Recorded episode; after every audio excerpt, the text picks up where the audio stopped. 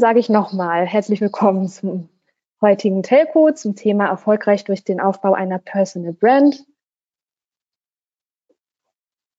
Mein Name ist Antje Eichhorn, ich bin heute die Moderatorin und ähm, stelle mich selber einmal kurz vor. Ich habe eine Firma, die heißt Produktfarm. Ich bin eine Strategie- und Innovationsberatung in Berlin und helfe kleinen und mittleren Unternehmen dabei, ihren Weg in die Zukunft zu finden. Und meine Co-Moderatorin heute ist die Nicole Jodeleit. Nicole, hast du Lust, dich einmal selber vorzustellen? Ja, gerne, Antje. Dankeschön. Ja, mein Name ist Nicole Jodeleit. Ich bin eigentlich aus Hannover, bin jetzt aber nach Stuttgart gezogen und dann auch noch südlich davon, das kennen die wenigsten, im Zollernalbkreis ansässig. Ich bin seit 2006 Freiberuflerin, habe schon immer Websites gemacht und äh, habe mich auf WordPress spezialisiert, helfe aber auch meinen kleinen und großen Kunden aus, äh, fast hätte ich gesagt, aller Welt, aber aus ganz Deutschland äh, helfe ich dabei, eben auch Online-Kommunikation gut zu gestalten, mache sehr viel auch technischen Support, weil mir das sehr gut liegt, aber natürlich auch das Design der Websites und die Usability in der Richtung. Ja, wer mich sonst, ähm, ja, wer, wer, wer mehr über mich wissen will, der googelt mich einfach. Ich glaube, der Name ist ziemlich einmalig. Genau, oder ansonsten findet ihr uns auch in der Branchenliste beim VGSD auf der Internetseite und ähm, Nicole wird heute als Co-Moderatorin für euch zur Verfügung stehen. Da könnt ihr ähm, zu Nicole ins Fragenfenster eure Fragen stellen. Sie wird sie sortieren und dann an geeigneter Stelle in der Telco ähm, anbringen. Und damit ihr euch genau, nicht wundert, ähm, genau, Nicole wird sich ausblenden ja. ähm, und immer dann in Erscheinung treten, wenn sich aktuelle Fragen ergeben haben. Vielleicht könnt ihr jetzt schon mal ganz kurz ähm, auch ins Fragenfenster schreiben, ob wir gut ähm, zu verstehen sind, ob der Ton passt. Und ich stelle alles, schon mal unseren. Alles gut. Alles gut? Ja. Alles gut. Ich habe eine Frage, die habe ich nicht verstanden. Sind wir Teilnehmer ohne Video und Audio dabei? Die Frage ja. habe ich nicht verstanden. Die kam vorhin schon. Aber äh, ansonsten ist, äh, ja, vielen Dank für die Rückmeldung. Super. Also alles okay. Sehr gut. Können wir weitermachen. Super, wunderbar. Vielleicht kann ich das nochmal kurz aufklären. Ja, als Teilnehmer seid ihr alle stumm geschaltet und ohne Video dabei. Ihr habt nur die Möglichkeit, mit uns übers Fragenfenster zu kommunizieren. Ähm, jetzt stelle ich unseren heutigen Gast vor. Das ist die Dr. Kerstin Gernig. Kerstin ist Business Coach für Neuanfänge, kommt auch aus Berlin und wohnt gar nicht weit weg von mir. Liebe Kerstin, hast du auch Lust, dich kurz einmal persönlich vorzustellen? Ja, gerne. Ich mache das am allerbesten, glaube ich, dann mit meiner Präsentation, weil ich da schon ein paar Folien vorbereitet habe. Ja. Also vielleicht zwei Sätze vorab. Ich war in meinem ersten Leben Wissenschaftlerin, wollte eigentlich Professorin für Germanistik werden und bin dann in die Wirtschaft abgeworben worden, kurz vor Abschluss der Habil, war dann zehn Jahre lang Geschäftsführer in einem Wirtschaftsverband und habe mich dann mit fast 50 selbstständig gemacht. Als Business für berufliche mhm. Neuanfänge in der Lebensmittel. Und ich werde manchmal gefragt, naja, was ist denn die Lebensmitte? Wann fängt die denn an? Und da sich alle sieben Jahre im Leben eines Menschen etwas verändert, sage ich gerne, das ist zwischen 35 und 49. Ihr könnt mal so euer eigenes Leben in sieben Jahresschritten rückverfolgen. Ihr werdet sehen, dass da plus minus bestimmte Umbrüche stattgefunden haben. Das heißt aber nicht, dass ich nicht Coaching-Klienten auch habe, die sind jünger und auch welche, die sind älter. Aber da sind wir auch schon fast beim Thema Positionierung. Man braucht halt etwas, wo Journalisten neugierig werden. Und beim Thema Lebensmittel sind sie neugierig.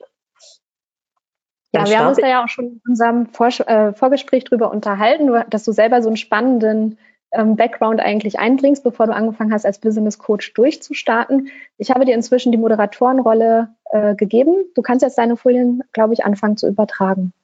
Okay, dann mache ich das mal. Dann schaue ich mal, dass ich hier auch die richtigen habe und dass ich die von Anfang an vor allen Dingen einblende.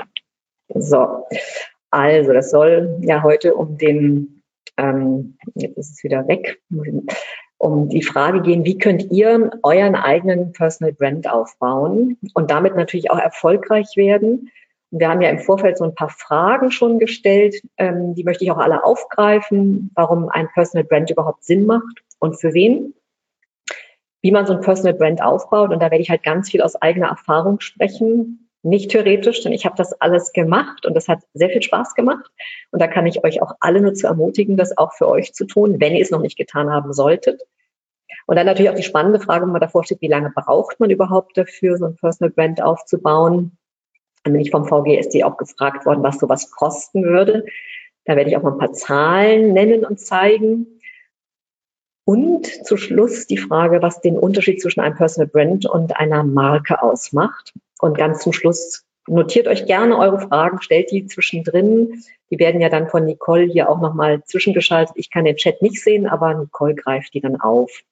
Und ich möchte einfach mal ganz kurz vorab sagen, was sind überhaupt Erfolgsfaktoren? Also beim VGSD, dem Verband der Selbstständigen und Gründer, sind ja viele Selbstständige. Und das ist wirklich ein ja, steiniger Weg, so eine Selbstständigkeit aufzubauen, weil der Weg zum Erfolg, der ist kein Lift, sondern eine Treppe. Und da gehören unglaublich viele Ingredienzien dazu. Und ich habe so eine kleine Umfrage gemacht für euch. Ihr könnt ihr einfach mal euch ein Blatt Papier nehmen, habt ihr wahrscheinlich schon, und mal kurz überlegen, was würdet ihr sagen, zu wie viel Prozent hängt euer Erfolg von eurer Unternehmerpersönlichkeit ab? Und das ist immer auf 100 Prozent gerechnet. Notiert euch da mal, was würdet ihr sagen, euer eigener Erfolg, wie abhängig ist der von eurer Unternehmerpersönlichkeit? Also wo ja alles dazu gehört, Selbstvertrauen, Ideen, Fokussierung, Umsetzungsstärke, eigene Werte, positive Glaubenssätze. Und dann überlegt euch mal, wie viel Prozent eures Erfolgs hängen davon ab, dass ihr wirklich strategisch Erfolgsstrategien anwendet, also systematisch. Denn es gibt Erfolgsstrategien. Erfolg ist kein Zufall, jedenfalls nur zu einem geringen Anteil und folgt zu großen Anteilen Erfolgsstrategien. Was würdet ihr da sagen? Wie viel Prozent eures Erfolgs hängen davon ab, dass ihr konsequent Erfolgsstrategien anwendet? Und das heißt eben insbesondere unternehmerisches und strategisches Denken und Handeln. Es ist ja im Unternehmen immer so, man hat Fachkraftaufgaben, Führungskraftaufgaben und Unternehmeraufgaben muss auch sehr genau überlegen, wie viel Prozent man in welchem Bereich eigentlich aufbringen möchte. Und ganz viele Selbstständige sind eben selbst und ständig unterwegs, weil sie viel zu viele Führungskraft, äh, viel zu viele Fachkraftaufgaben machen und damit eben aus diesem berühmten Hamsterrad nicht rauskommen. Während das unternehmerische Denken halt immer ist, am Unternehmen zu arbeiten und auch bestimmte Sachen natürlich zu delegieren und ganz wesentlich über die Skalierung nachzudenken.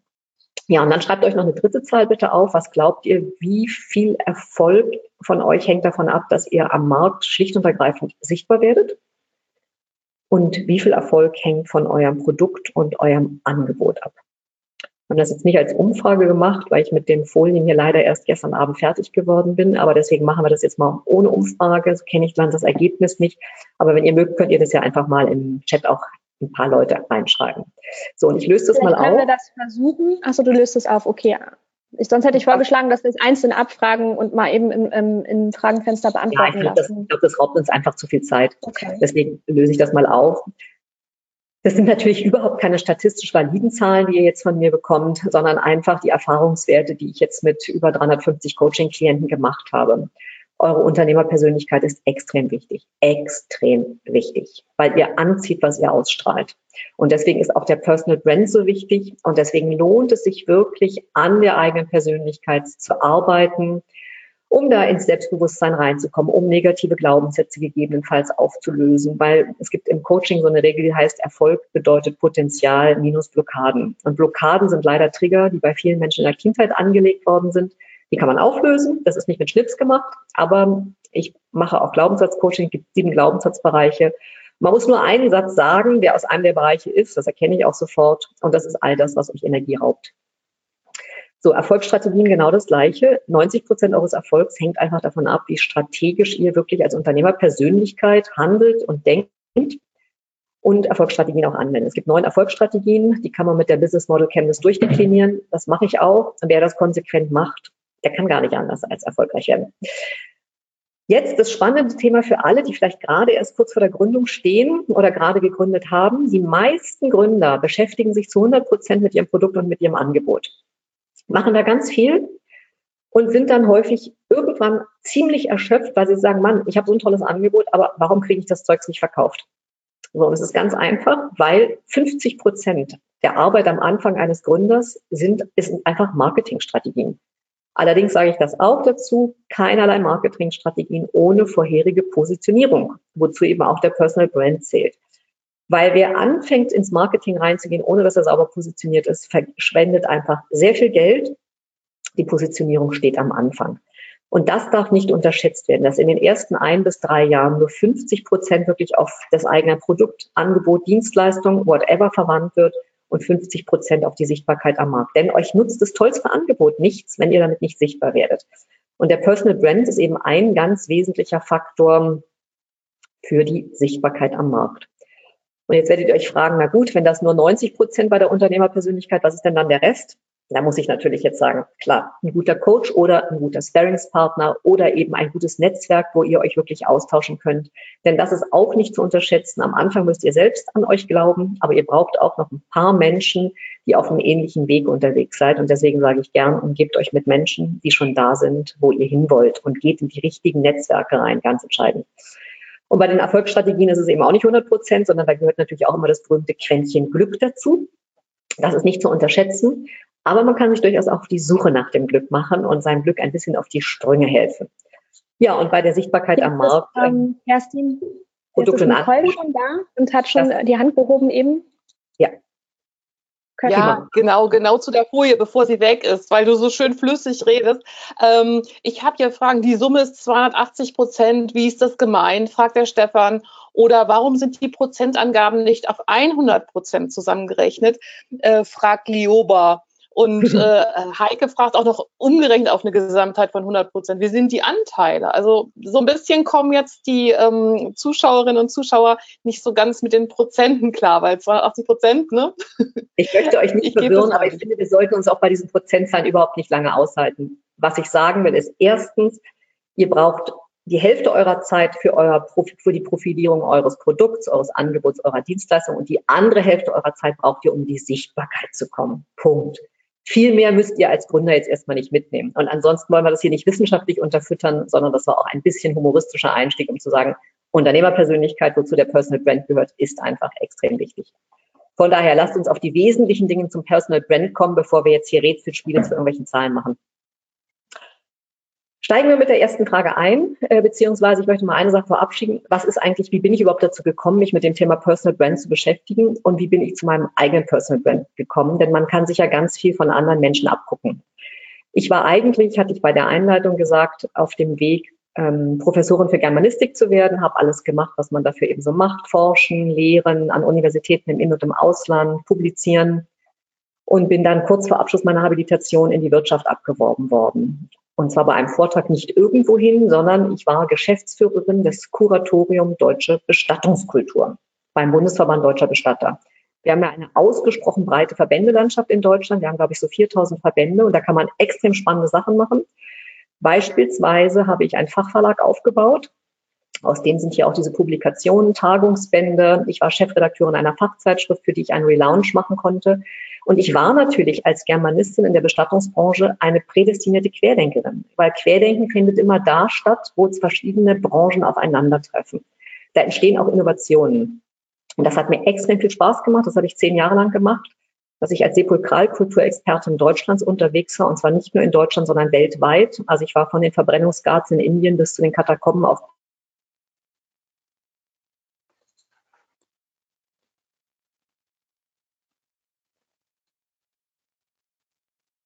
Was jetzt? Palermo, man sich eben mit spannenden Bestattungen gemacht. Diese, ich war also zehn Jahre lang Sepulkralexpert. Dann habe ich mich mit fast 50 selbstständig gemacht und habe noch zwei Jahre, nachdem ich schon längst beim Verband weg war, immer wieder Anrufe von Journalisten bekommen, weil ich eine exzellente Presse- und Öffentlichkeitsarbeit bei dem Verband gemacht habe und die wollten immer noch Auskünfte von mir. Ich habe keine Auskünfte mehr gegeben, weil ich dabei war, ja einen neuen Personal Brand aufzubauen, um mit einer ganz neuen Identität am Markt sichtbar zu werden nämlich als Business Coach für berufliche Neuanfänge in der Lebensmitte. Darf ich dir da eine Frage stellen zwischen rein? War dir das selber von Anfang an klar, dass der Weg zum Erfolg für dich über eine Personal Brand gehen würde? Oder ist das sozusagen eine, eine Lernkurve, die du selber genommen hast? Also ich habe auf jeden Fall auch eine Lernkurve gemacht, aber mir war ganz klar, dass es extrem wichtig ist, nur noch auf eine Marke oder ein Personal Brand einzahlen zu müssen.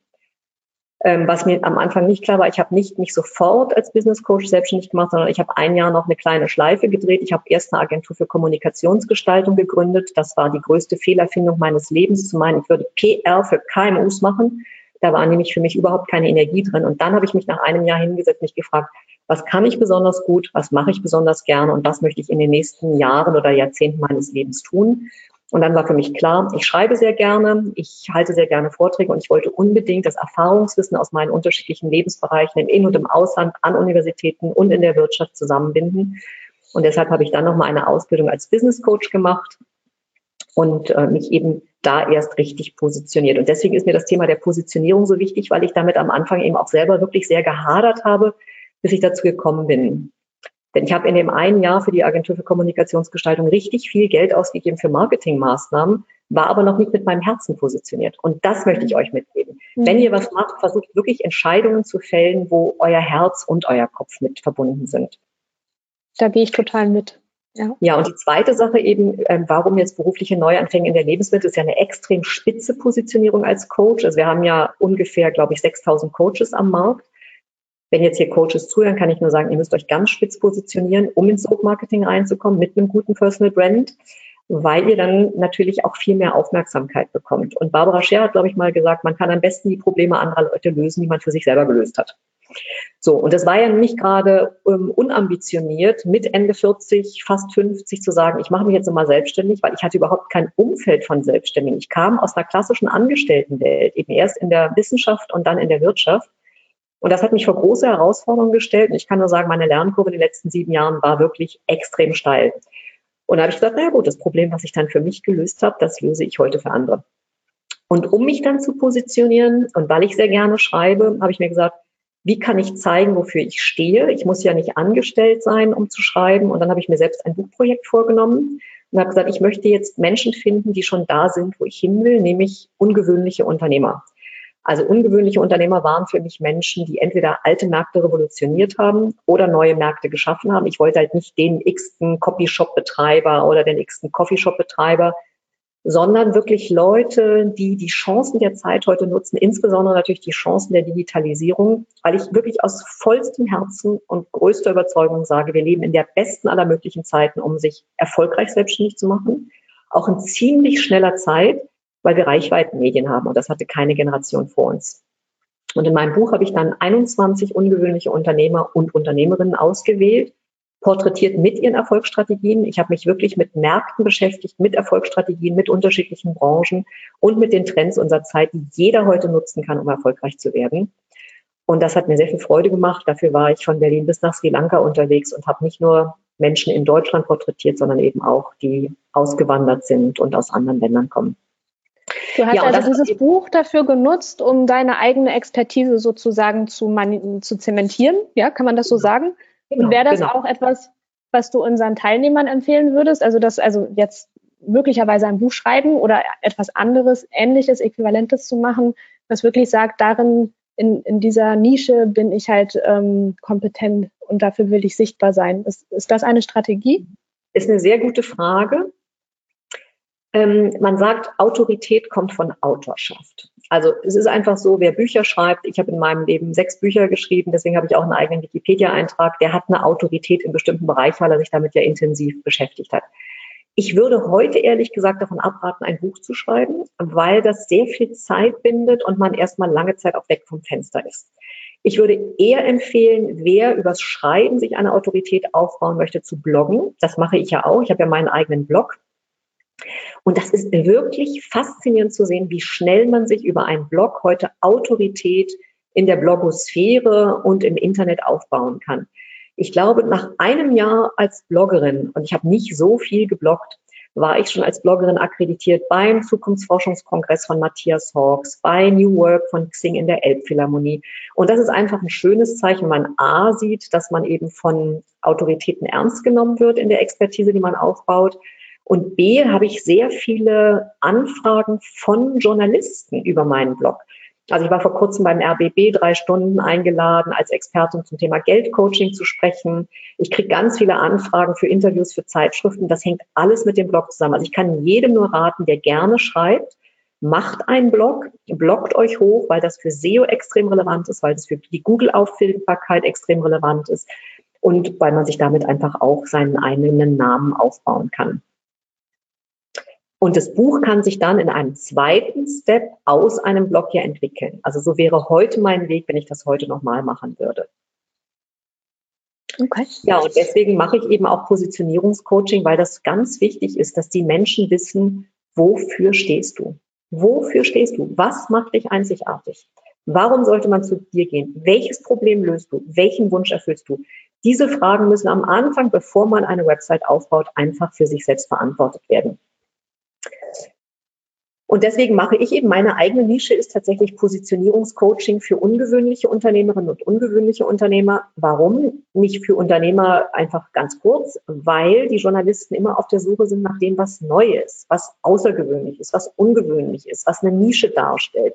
Man hat Lust, über das zu berichten, was man eben nicht schon hunderttausend Mal gesehen hat. Und es ist teilweise ein Feintuning. Damit sage ich auch überhaupt nicht, dass ihr jetzt irgendwas euch ausdenken sollt. Bloß nicht bringt euren eigenen Fingerabdruck in die Welt. Der ist so einzigartig.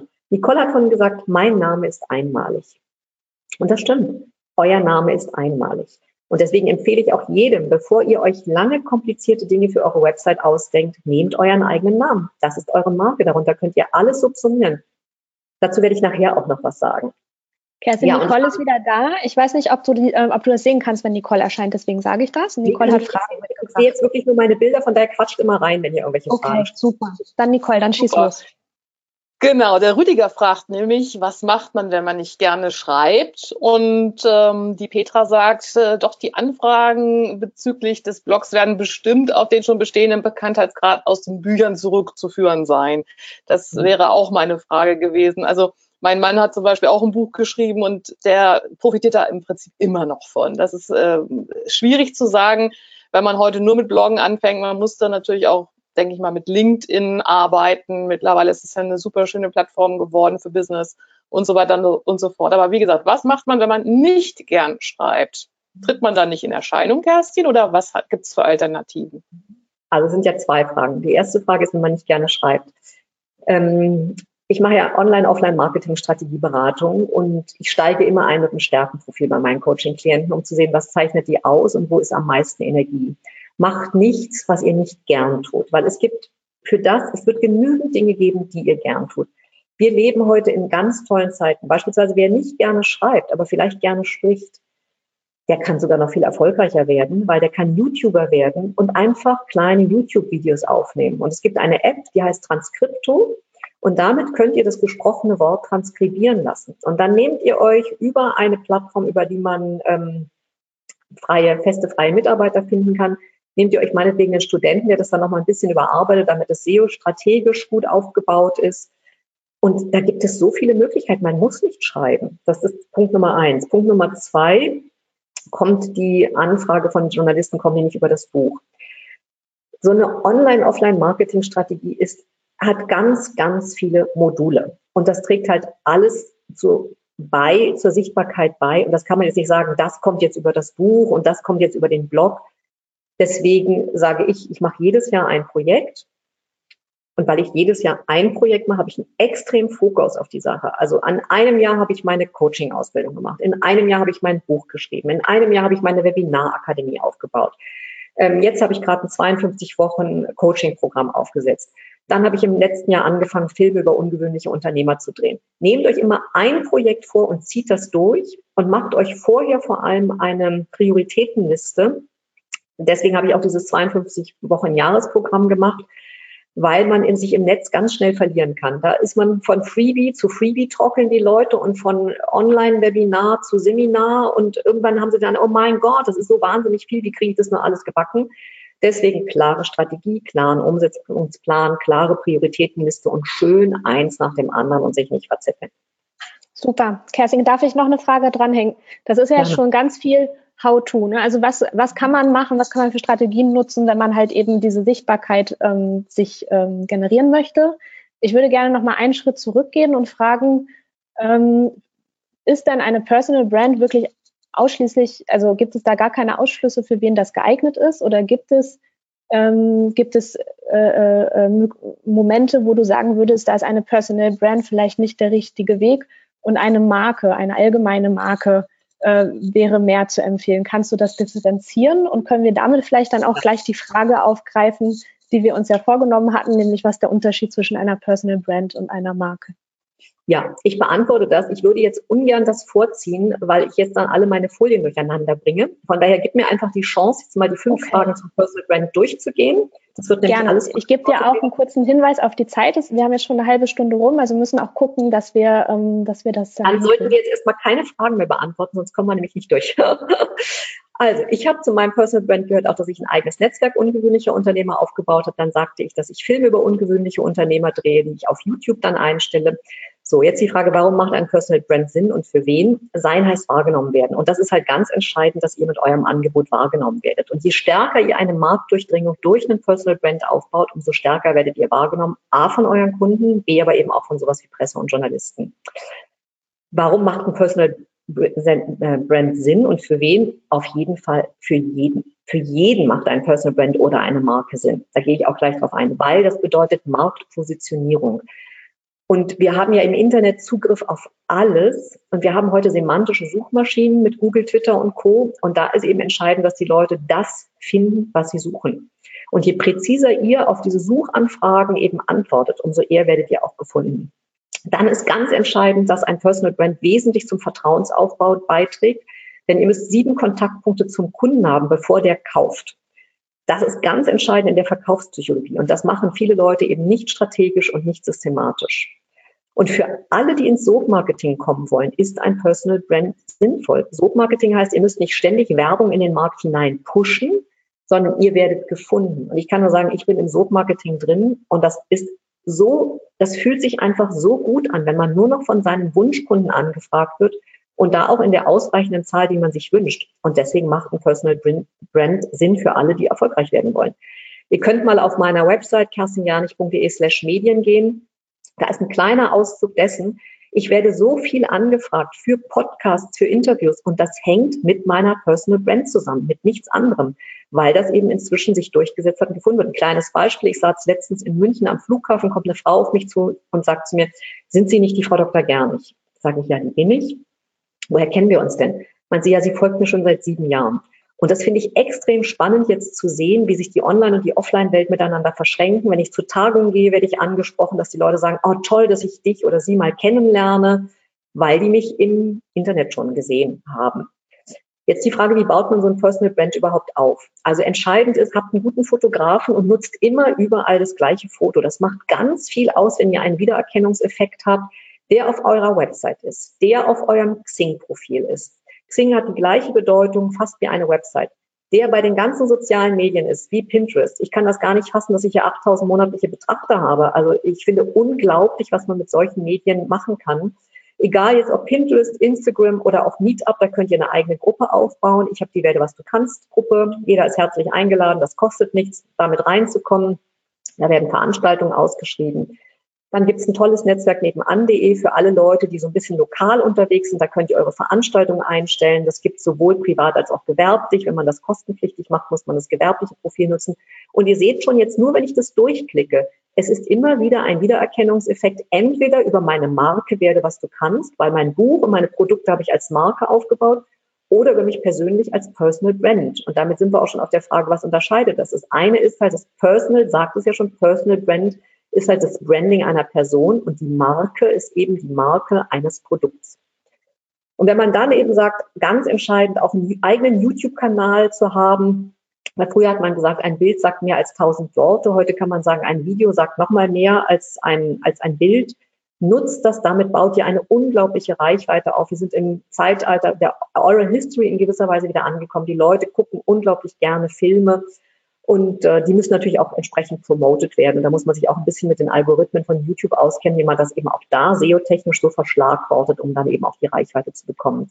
Und was ihr einfach nach der Telco mal spaßeshalber machen könnt, gebt einfach mal auf Google-Suche euren Namen ein und geht dann auf Bilder.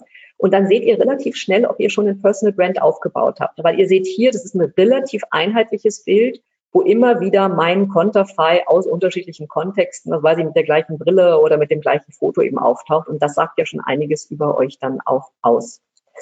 Ja, jetzt die Frage, wie lange braucht man überhaupt für den Aufbau einer Personal Brand? Also ich würde jetzt aus meiner eigenen Erfahrung sagen, da braucht man ungefähr ein bis drei Jahre, je nachdem, wie strategisch man da vorgeht. Das kann man in einem Jahr schaffen, aber da muss man schon sehr fleißig sein und viel machen und die sozialen Medien eben auch wirklich bespielen. Und das ist der Grund, warum ich so ein 52 Wochen ähm, Jahresprogramm entwickelt habe. Da kriegen meine Coaching-Klienten jede Woche eine Aufgabe. Umsetzung, Feedback. Aufgabe, Umsetzung, Feedback.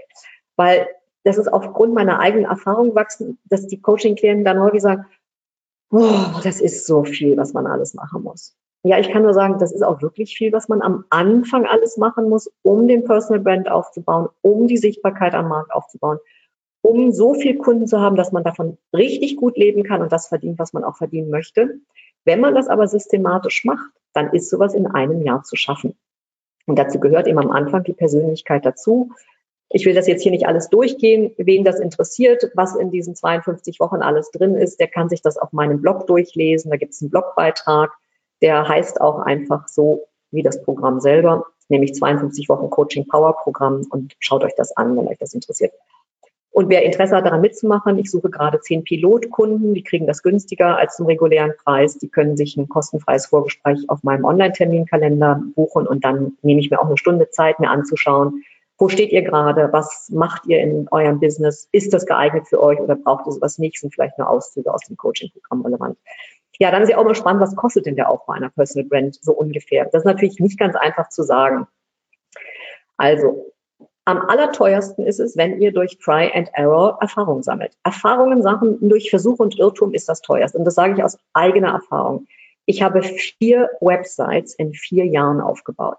Meine erste Website hieß äh, kommunikationsgestaltung.com. Da war ich noch mit meiner Fehlerfindung der Agentur für Kommunikationsgestaltung unterwegs. Ein Jahr später hatte ich dann meine Ausbildung gemacht als Business- und als Teamcoach. Da habe ich die nächste Website gemacht. Die hieß dann dr-gernig-coaching.de. Also so eine Website würde ich niemandem heute mehr empfehlen. Ich hatte leider keinen guten Berater an meiner Seite. Dann kam mein Buch raus. Dann habe ich eine ganz hübsche, schicke Werde, was du kannst Seite gemacht. Dann habe ich festgestellt, oh mein Gott, es macht überhaupt keinen Sinn, zwei Websites zu haben, weil man zweimal immer wieder die Leute auf seine Website führen muss, um da Traffic zu generieren. Und dann bin ich endlich bei meinem eigenen Namen, meiner Personal Brand angekommen. Deswegen rate ich heute fast allen meinen Coaching-Klienten, geht auf den eigenen Namen. So, und wenn man das mal kurz zusammenrechnet, allein nur die Preise für meine Website, bin ich damit bei 15.300 Euro in vier Jahren gelandet. Das hätte ich mir alles sparen können. Dann habe ich noch 18.000 Euro für meine Coaching-Ausbildung ausgegeben als Business- und Teamcoach. Dann noch 18.000 Euro für meine Speaker-Ausbildung. Und so eine Buchpublikation kostet ja auch Geld, weil man in der Zeit ja nicht arbeitet, sondern schreibt und unterwegs ist. Dann kommen natürlich die Kosten für einen Grafiker dazu, der einem das Ganze macht, wenn man das nicht selber machen kann. Dann kommen die Kosten für einen Fotografen dazu. Da kann ich nur sagen, spart nicht am Fotografen. Für eine Personal Brand sind die guten Fotos das A und O. Und die Verpackung ist alles, wie wir nicht erst seit dem Verpackungskünstler Christo wissen, sondern ihr zieht an, was ihr ausstrahlt. Deswegen fragt euch sehr genau, was ihr ausstrahlen wollt und zeigt das auch, bringt das in die Welt. Und dann hängt es natürlich auch davon ab, mit wie vielen Tools arbeitet ihr. Also ich habe äh, 80 Seiten nur mit Passwörtern für die Tools, die ich nutze. Ich nutze die nicht alle in der gleichen Intensität, aber ich bin extrem digital unterwegs, weil man heute so viel automatisieren sollte, wie man automatisieren kann um sich Personalkosten zu sparen und um sich das Leben einfacher zu machen. Und da habt ihr dann meinetwegen Newsletter-Anbieter, da habt ihr Online-Terminkalender, da habt ihr eine eigene Webinarakademie. Das sind ja alles Sachen, die auch mit Abokosten verbunden sind. Ja, dann Social Media kostet erstmal nichts, nur deine Zeit. Aber dann kommt die ganze SEO-Optimierung dazu. Also insofern, Kosten ist schwer zu sagen. Ich würde sagen, klein einsteigen und vor allen Dingen immer in der Kategorie des Investierens zu denken, gucken, was ist am Anfang wirklich notwendig, und nur eine Website machen, das spart schon mal ganz viel Geld. Die Frage, was ist der Unterschied zwischen einer Personal Brand und einer Marke, die hatte ich im Prinzip eben schon beantwortet. Eben, das hängt ja davon ab, seid ihr im People-Business unterwegs. Ich bin als Speakerin unterwegs und als Speakerin braucht man natürlich ein Personal Brand. Da wird man auch gebucht, weil man eben etwas in die Welt bringt, weil man für ein Thema steht, weil die Leute eine Person haben wollen, die eben auch schon was zu sagen hat zu bestimmten Themen. Und das ziehe ich volle Kanne durch, auch sehr experimentell und sehr spielerisch. Könnt ihr euch auf meinem YouTube-Kanal mal anschauen. Ich habe beispielsweise mal bei mir an der S-Bahn, wollte ich einfach mal so ein Experiment machen, ein riesiges Plakat aufhängen. Kostet übrigens überhaupt nicht viel. Plakat-verkauf.de könnt ihr mal gucken, wenn ihr lokal unterwegs seid, was das kostet. Das geht immer nach der Anzahl der Passanten, die daran vorbeikommen. Hatte ich da zwei Wochen hängen riesiges Plakat, um dann auf der Website wiederum zu messen. Und da ist eine Sache ganz entscheidend, äh, ganz kurz zwischendrin, nie den Call to Action vergessen. Call to Action hier ist, vereinbaren Sie ein kostenfreies Gespräch, weil nur dann habt ihr eine Möglichkeit auch zu messen, ob die Werbung irgendwas gebracht hat. Und da seht ihr halt, es ist auch alles Personal Brand, eben immer wieder das Foto, äh, was ich vor den Fotoshootings habe, durchzuziehen. Da bin ich auch darauf angesprochen worden. Und Marke dagegen ist jetzt eben bei mir mein Produkt. Das ist mein Buch. Und da will ich euch immer so, weil ich eben so gerne experimentiere und Sachen ausprobieren, zeigen, was man so alles machen kann. Ich habe meine eigene Briefmarke. Das kommt schon cool, wenn man seinen Kunden und Klienten und Kooperationspartnern Briefe schicken kann, wo die eigene Marke drauf ist. Blöd ist bei der Post nur, dass die so häufig dann äh, die Währung ändern und ich muss jetzt noch 10 Cent ständig mit einer anderen Marke dazu kleben. Ja, und das eben auch so eine Marke durchziehen. Ich habe eine eigene äh, Werde, was du kannst, Community bei Facebook. Seid ihr auch herzlich eingeladen, wenn ihr selbstständig werdet, da Mitglied zu werden. Da poste ich eben Veranstaltungen, aber eben auch immer wieder Tooltips, die man geben kann. Die Leute können auch selber was posten. Baut sowas auf. Also Facebook nur am Rande. Ähm, ihr wisst ja nie, wie die Algorithmen sind, wem eure Posts bei Facebook ausgespielt werden. Mit einer eigenen Facebook-Gruppe ist es was anderes, weil da wisst ihr, alle Leute, die in der Gruppe sind, kriegen das auch zu sehen. Jetzt, ich hoffe, in der Zeit zu sein, die Frage, was könnt ihr jetzt direkt machen, um direkt anzufangen? Also erstmal möchte ich euch Mut machen, bringt euren eigenen Fingerabdruck in die Welt. Jeder Mensch ist einzigartig mit seinen Talenten, mit seinen Fähigkeiten, mit seinen Potenzialen, mit seinen Ambitionen, mit seinen Werten, mit seiner Vision. Bringt das in die Welt. Entwickelt das Selbstvertrauen, das zu machen, was euch richtig Freude macht. Und nochmal, ihr könnt das Problem für andere Leute am besten lösen, was ihr für euch selber gelöst habt. Und versucht euch für euren individuellen Fußabdruck wirklich eine gute Nische zu suchen. Denn ihr werdet einfach viel stärker gefunden. Ich bin gerne das Beispiel, wer Allgemeinmediziner ist, kann sagen, okay, alle Leute brauchen mich, alle Leute buchen mich. Oder ihr könnt sagen, ich werde Handspezialist für Pianisten. Dann habt ihr vielleicht eine kleinere Zielgruppe, eine winzig kleine Nische. Aber ihr könnt davon ausgehen, wenn ein Pianist ein Problem an seiner Hand hat, dann kommt er zu euch. Und dann googelt er auch nicht Allgemeinmediziner, sondern genau nach seinem Problem. Und das ist eben dann das Faszinierende am Sogmarketing. Und da muss man am Anfang ein gewisses Selbstbewusstsein entwickeln, dass für das, was man in die Welt zu bringen hat, das so werthaltig ist für eine bestimmte Zielgruppe, das sollte man mit einem Proof of Concept auch möglichst testen, dass man damit dann gefunden wird. Und eine Frage, die mir mal, ich habe mein Style-Coaching gemacht, als ich eben auf die große Bühne wollte, habe ich mich gefragt, okay, wie zieht man sich an, wenn tausend Leute vor einem sitzen und einen anschauen oder wie zieht man sich an, wenn man eben hier so ein kleines Webinar hat, ganz nah dran ist an der Kamera. Und da hat mir mein Style Coach eine gute Frage gestellt und die schenke ich euch jetzt. Der hat mich einfach nur gefragt, wie willst du wirken? Und diese Frage hatte ich mir bis dahin noch nie gestellt. Und habe ich angefangen, die Frage zu beantworten und habe ganz langsam gesprochen, das alles mitgeschrieben. Macht das mal. Setzt euch mal hin und fragt euch, wen wollt ihr anziehen, was wollt ihr ausstrahlen. Daran kann man nämlich dann arbeiten und zwar mit seinem gesamten Auftritt, mit seinen Fotos, mit seinem Wording und so weiter. Denn du ziehst an, was du ausstrahlst. Jeder Mensch hat eine Aura und die kann man eben durch so ein Personal Brand auch immer weiterentwickeln. Ja, und so eine Nischenpositionierung mache ich. Ich habe letztes Jahr habe ich eine Immobilienmaklerin positioniert. Immobilienmakler gibt es auch ganz viele. Und sie hat die mobile Immobilie. Ich bringe das eine Beispiel jetzt nochmal, um zu zeigen, das geht in jedem Bereich. In jedem Bereich kann man eine Nischenpositionierung machen. Und seit äh, Regina Burchert von Universal Living mit der mobilen Immobilie positioniert hat und Tiny Häuser macht und mit sich auf Holzbau spezialisiert hat, kann die sich vor Presseanfragen nicht mehr retten. Also auch da eine Positionierung durch eine, durch eine USP, Unique Selling Proposition in der Immobilienbranche. Und was ist das Besondere am Coaching? Also ich habe eine Expertencheckliste, wie man einen geeigneten Coach auswählt auf meiner Website. Die könnt ihr euch kostenfrei runterladen, weil es ist nicht einfach für einen Menschen, der selber keine Coaching-Ausbildung hat, zu unterscheiden, was unterscheidet einen guten von einem schlechten Coach.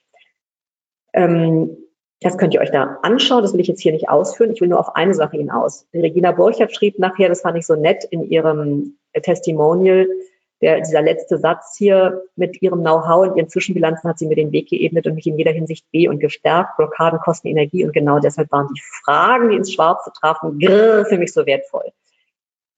Das Wertvolle am Coaching ist die Spiegelung. Ihr könnt ganz viel lernen, Seminare besuchen, Webinare besuchen, aber was euch nur ein anderer geben kann, ist die Spiegelung. Und das, da steckt eine ganz große Kraft drin, sowohl im Positiven, in die positive Self-Fulfilling Prophecy zu kommen, als auch im negativen, negative Glaubenssätze auszulösen.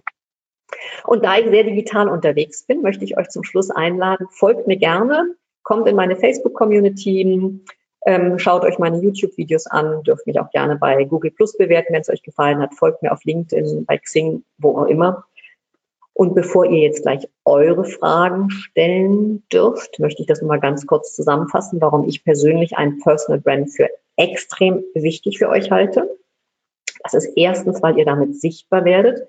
Und das braucht eben ein bisschen Zeit, um in der digitalen Welt da den Markt zu durchdringen. Aber es ist faszinierend und es geht relativ schnell, wenn man die Algorithmen der Tools kennt und die auch richtig bespielt.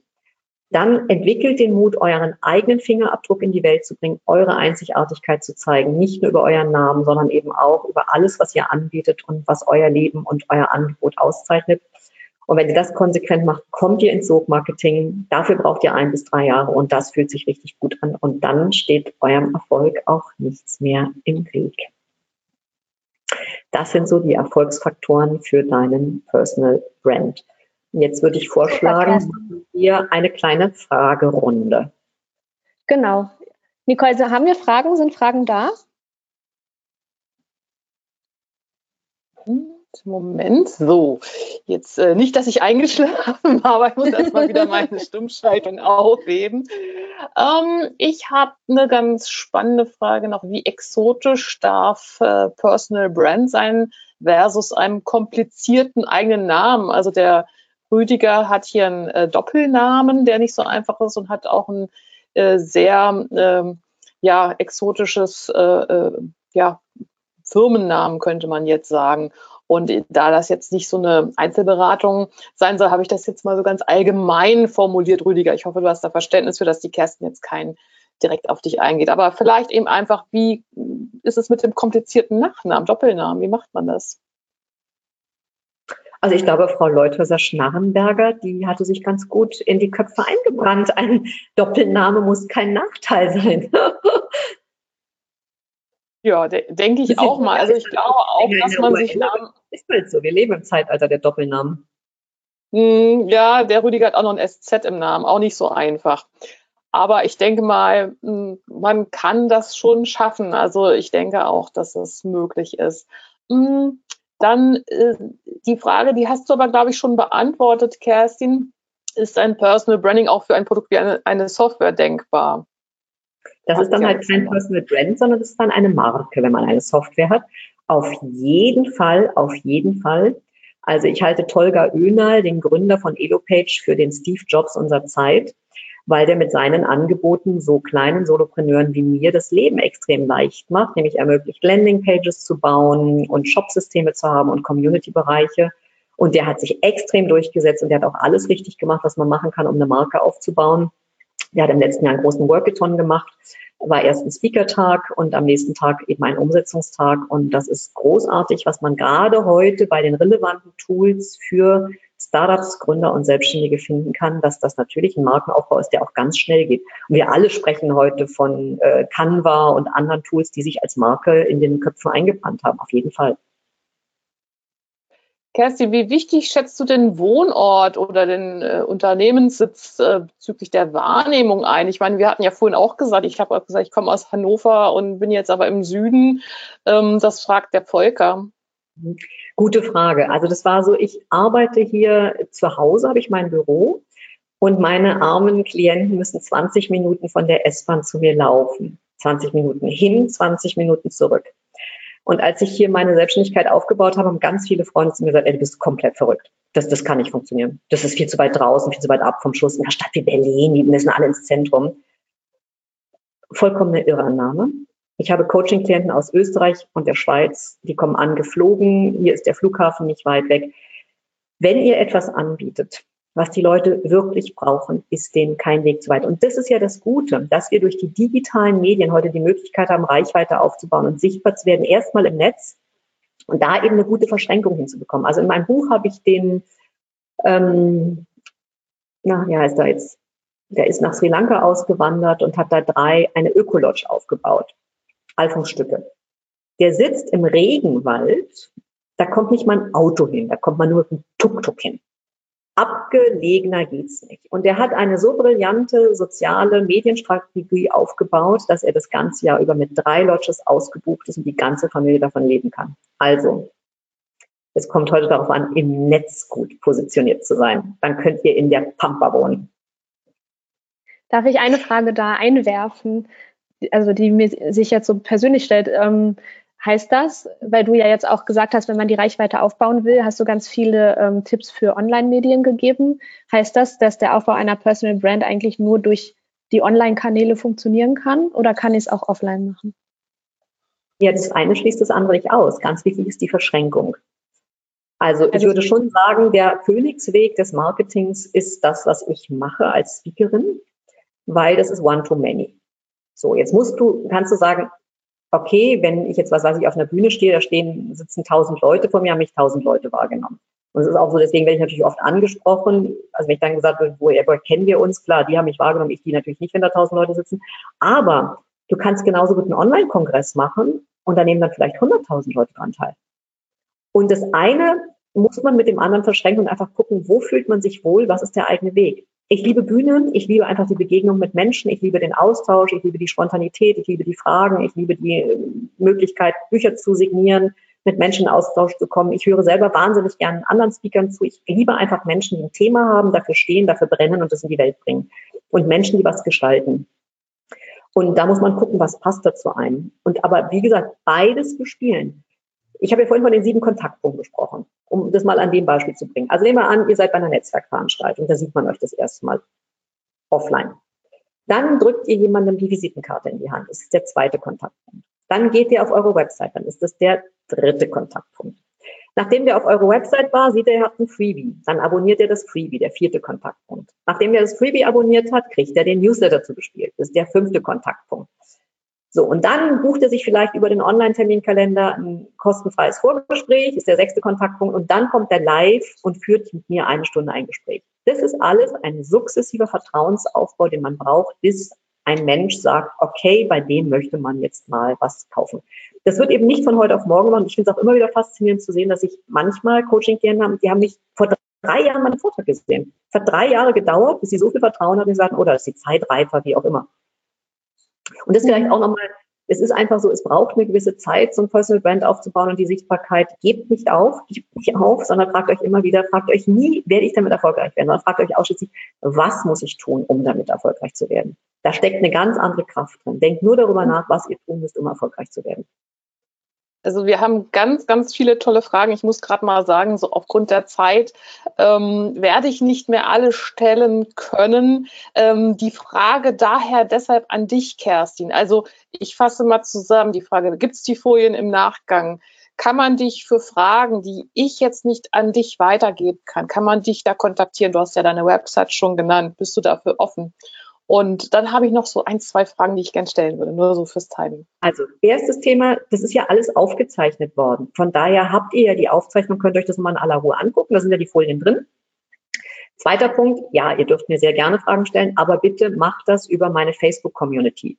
Macht diese Fragen gleich für alle anderen zugänglich, weil dann beantworte ich die und dann profitieren 100 andere Leute davon auch. Ich möchte das auf gar keinen Fall als E-Mail haben, bitte auch nicht als SMS, nicht als WhatsApp, das bitte alles davon absehen, weil ich bin telefonisch schon nicht zu erreichen. Ich bin so eng getaktet, aber über die Facebook-Gruppe sehr, sehr gerne. Sehr gut. Und äh, ich denke mal, wenn man die, durch das Video dann das aufgezeichnete blättert, dann sieht man ja auch nochmal die ganzen Geschichten. Ja. Und auf deiner Website wirst du natürlich deine Icons auch verlinkt haben. Also ich denke mal, die Website reicht als Kontaktpunkt und von da aus kann man ja dann entsprechend auf die, auf die Facebook-Gruppe auch kommen. Also eine spannende Frage habe ich noch, die hat mich dann auch interessiert. Wenn man als kleines Team agiert, also so zwei bis drei Köpfe, sollte dann jeder seine Personal Brand mit seinen Unterschieden zeigen oder verwirrt das die Kunden eher? Sollte man da, ich ergänze mal, äh, zu Peters Frage, sollte man da eher so als, als Team, als Marke äh, schon mit, mit den Köpfen auftreten, aber äh, wie macht man das? Ist, soll sich einer äh, in den Vordergrund stellen, die Kappe aufhaben oder wie kann man das auch gleichwertig gestalten? Mhm. Also das hängt ja ganz stark von der Positionierung ab. Ich nehme jetzt mal das Elo-Page-Beispiel, was ich eben schon hatte. Das war extrem charmant, dass bei der, bei dem Speaker-Tag am Ende die gesamte Mannschaft, und die ist wirklich groß, also ich weiß nicht, ob das 30 oder 40 oder mehr Mitarbeiter sind, die sind alle auf die Bühne gekommen. Ich fand das so charmant, weil das war, man hatte einfach den Eindruck, ein ganz toller Team Spirit. Also wenn ich jünger gewesen wäre, hätte ich, glaube ich, auch Spaß in so einem Unternehmen zu arbeiten. Und deswegen ist eine Frage, der eine ist vielleicht der Geschäftsführer. Das ist der Kopf, der tritt, was weiß ich, mit Vorträgen in der Öffentlichkeit auf.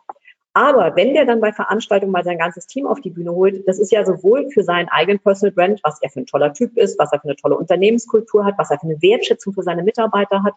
Und wir alle gehen doch gerne, wenn wir jetzt mit einem Team zu tun haben und der eine ist dann meinetwegen für die FAQs zuständig auf die Website und schauen mal, wie sieht er aus? Was hat er für Vorlieben? Und das ist das Spannende in Zeiten von Social Listening und auch Social Selling, dass wir heute nicht mehr das Steife haben. Also nicht mehr, das ist der Geschäftsführer und das ist die Buchhalterin, sondern es ist vielleicht die Buchhalterin, die eine Vorliebe für Cocker Spaniel hat und das ist der Geschäftsführer, der gerne Paragliding macht. Ihr könnt mal auf meine Über mich-Seite gehen, die habe ich gerade jetzt zwischen den Jahren überarbeitet und zwar wirklich im, im Bezug auf dieses Social Selling. Ähm, die Kerstin Müller, mit der ich gerne zusammenarbeite, die auch Websites macht und auch WordPress-Expertin ist, die hat mal ein tolles Webinar gemacht zum Thema Über mich-Seite und sagt, zeigt euch persönlich. Die Menschen wollen heute nicht mehr das Steife. Das ist auch einer der Gründe, warum ich meine Klienten alle duze, nicht mehr sieze. Da habe ich auch einen Blogbeitrag zu geschrieben. Warum? Ich lag in Indien in der Hängematte, habe mich gefragt, will ich meine Coaching-Klienten eigentlich sieht. Er gesagt, nee, für mich steht das sie für Status, für Hierarchie, für Konkurrenz, ähm, für Steifheit und dass du ein wertschätzendes Du für Kooperation, für Augenhöhe und für gemeinsame Weiterentwicklung in Win-Win-Situationen. Und das muss man sich für sich selbst immer überlegen. Auch da, was will man ausstrahlen, was verbindet man damit? Lange Antwort auf eine kurze Frage. Ja, genau. Die Namens, äh, nein, äh, die, die Karin heißt sie, Entschuldigung. Die hat noch gefragt, ähm, ob sie noch mehr erfahren kann zu den verhindernden Glaubenssätzen. Sind die denn einfach zu überwinden? Einfach zu überwinden sind die nicht, aber da empfehle ich dir, geh mal auf meine Webinar-Akademie bei EduDip. Ähm, da gibt es einen mit, ich glaube, einen Videomitschnitt, den du dir anschauen kannst zum Thema Glaubenssätze, wo ich die sieben Glaubenssatzbereiche aufdecke und wo du dann gucken kannst, gehörst du zu den Leuten, die einen Perfektionismusträger haben, gehörst du zu den Leuten, die einen wahnsinnigen inneren Druckmacher haben, gehörst du zu den Leuten, die sich selbst weniger wichtig nehmen als ihre Familie, ihre Kinder, ihren Ehemann, ihre Mutter, ihre Schwiegermutter, ihren Bruder und sonst wen. Das muss man einfach mal gucken. Also diese Glaubenssätze sind ja das, was im Prinzip einen negativ daran hindert, seine ganze Energie in die Welt zu bringen, sein ganzes Potenzial auszuleben. Und da könnt ihr so Übungen machen wie ähm, ich bin, ich kann, ich soll, ich muss. Schreibt, ergänzt einfach mal die Sätze ganz spontan, ganz schnell. Und dann seht, werdet ihr sehr schnell sehen, was ihr vielleicht für Glaubenssätze aus der Kindheit mit euch rumschleppt, die überwunden werden dürfen. Das ist nicht mit Schnips, da gibt's eine Schematherapie, das macht man mit Ankerübungen, aber wer das überwinden will, kann das überwinden, auch wenn das Dinge sind, die man wirklich aus der Kindheit schon sehr lange mit sich herumträgt.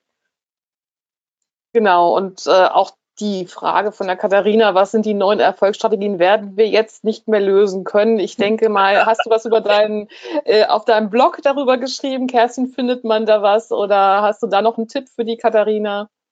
Schau dir einfach mal das 52 Wochen Coaching Programm an weil da habe ich zur Geschäftsmodellentwicklung das auch drin. Das ist, wo man einfach, also wenn ihr einen Businessplan schreibt oder wenn ihr eine SWOT-Analyse macht beispielsweise, um einen Crowdfunding oder ein Crowdinvesting zu machen, dann müsst ihr euer Business ja auf diesen neuen Ebenen mal reflektieren. Wie sind die Einkommensströme, äh, Eingaben, Einnahmen, Ausgaben, Vertriebswege, Marketing, das Klassische, diese neuen Faktoren sind halt das, was man klassischerweise früher in einem Businessplan niedergeschrieben hat und heute mit einer Business Model Canvas macht. Also Canvas heißt ja Skizze und das ist sehr viel agiler, weil man ständig was verändern kann, eben hier mit solchen gelben Post-its, äh, was draufklebt, was Neues draufschreibt, umwandelt. Und das lohnt sich. Daher würde ich sagen, ähm, ich schließe mal von mir aus äh, die Fragerunde und kann nur wieder darauf verweisen, also auf Kerstins Website gibt es sehr viel zu finden sonst in die Facebook-Gruppe gehen und alle Fragen, die jetzt nicht beantwortet sind, sorry, aber wir können jetzt auch nicht länger als eine Stunde machen. Und ähm, ich gebe deshalb mal wieder an meine Moderatorin, an die liebe Antje und klinke mich aus erstmal. Darf ich denn noch einen Abschluss findet. Darf ich denn noch eine einzige Folie zeigen? Jetzt habe ich dir gerade schon den Moderator wieder weggenommen. Warte, muss ich dir den nochmal zurückgeben? Ich glaube, von der Zeit her können wir das schon machen. Ich wollte dann gerne noch die nächste Genau, ich möchte noch eine Folie zeigen. Äh, die nächste Telco ankündigen. So, müsstest du zurückhaben, liebe Kerstin. Okay, dann schaue ich mal, wenn ich das jetzt hier runterklicke. Bin ich zu sehen? Ah, jetzt muss ich mal ein Bildschirm übertragen, genau. So.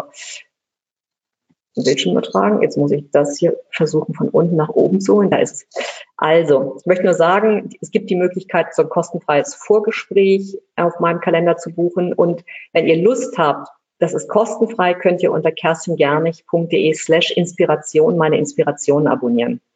Das ist mein Newsletter, den könnt ihr jederzeit abbestellen mit einem Klick. Aber wer Interesse hat, einfach dieses Coaching-Programm aus der Ferne so ein bisschen zu verfolgen, dazu blogge ich eben jetzt das ganze Jahr über und der kann einfach ein bisschen mitlesen und sehen, worum es da so geht. Und ich würde mich sehr freuen, wenn euch die Experten-Telco gefallen hat. Ich weiß, ihr macht gerade eine Umfrage, aber das gehört ja auch zum Personal Brand. Ich habe meinen eigenen Proven Expert Account. Kann ich jedem nur empfehlen, könnt ihr euch kostenfrei zulegen für die ersten zehn Bewertungen. Macht das, weil das ist auch im Internet ganz wichtig, dass ihr da eben Bewertungen nehmt. Und das ist, dauert 30 Sekunden. Und ich habe einen mit Bitly, das ist ja so ein Link-Shortener, habe ich eine, einen Link erstellt. Und wenn ihr da drauf geht auf bit.ly slash gernig brennt, dann könntet ihr die Telco für mich bewerten. Und ich würde mich riesig freuen, wenn von den 240 Anmeldungen, weiß ich nicht, 150 Teilnehmern der ein oder andere einfach nur ein paar Sterne nett vergeben würde, wenn er eine gute Idee, die ich hier kostenfrei zum Besten gegeben habe, für sich mitgemacht. Herzlichen Dank, das war's von meiner Seite und dann lasse ich dich jetzt die Abmoderation Vielen machen. Dank, liebe Kerstin. Jawohl. Allen extrem viel Erfolg beim Aufbau der eigenen Personal Brand, eurem Fingerabdruck. Okay, also ich sage auch schon mal herzlichen Dank, liebe Kerstin und liebe Nicole, für die Co-Moderation. Ähm, und jetzt möchte ich euch, wir sind auch jetzt gerade noch in der Zeit, äh, noch auf die nächste VGSD-Experten-Telco hinweisen. Das ist ähm, schon nächste Woche Mittwoch, am 5. Februar um 17 Uhr. Und zwar zum Thema professioneller mit Excel arbeiten. Das ist schon der zweite Teil mit Dirk Erdner und moderiert wird das von Stefan Kessler und Lars Bösel. Genau. Und wir haben am Ende wenn wir gleich die Telco beenden, ähm, werdet ihr noch äh, gebeten, euer Feedback zu dieser Telco zu geben. Ich möchte euch auch bitten, dass ihr das wirklich macht, auch ehrlich macht, weil es uns hilft, besser zu werden. Und ähm, für alle VGSD-Mitglieder, ihr könnt die Telco auch nochmal als Aufzeichnung sehen oder vielleicht euch auch überlegen, ob ihr Lust habt, ähm, VGSD-Mitglied zu werden, wenn ihr es noch nicht seid. Ja, dann bedanke ich mich nochmal bei euch allen, dass ihr es auch bis zum Ende durchgehalten habt und sage dir auch nochmal vielen Dank, liebe Kerstin und Nicole natürlich auch für die Mitmoderation und sage bis zum nächsten Mal. Teilnehmer sagen auch nochmal Danke. Also Super. auch sehr schöne Kommentare noch an uns drei für die heutige Telco. Ja, vielen Dank auch an euch, dass ihr so schön zugehört habt und auch äh, super Fragen gestellt habt. Danke euch. Wunderbar. Super.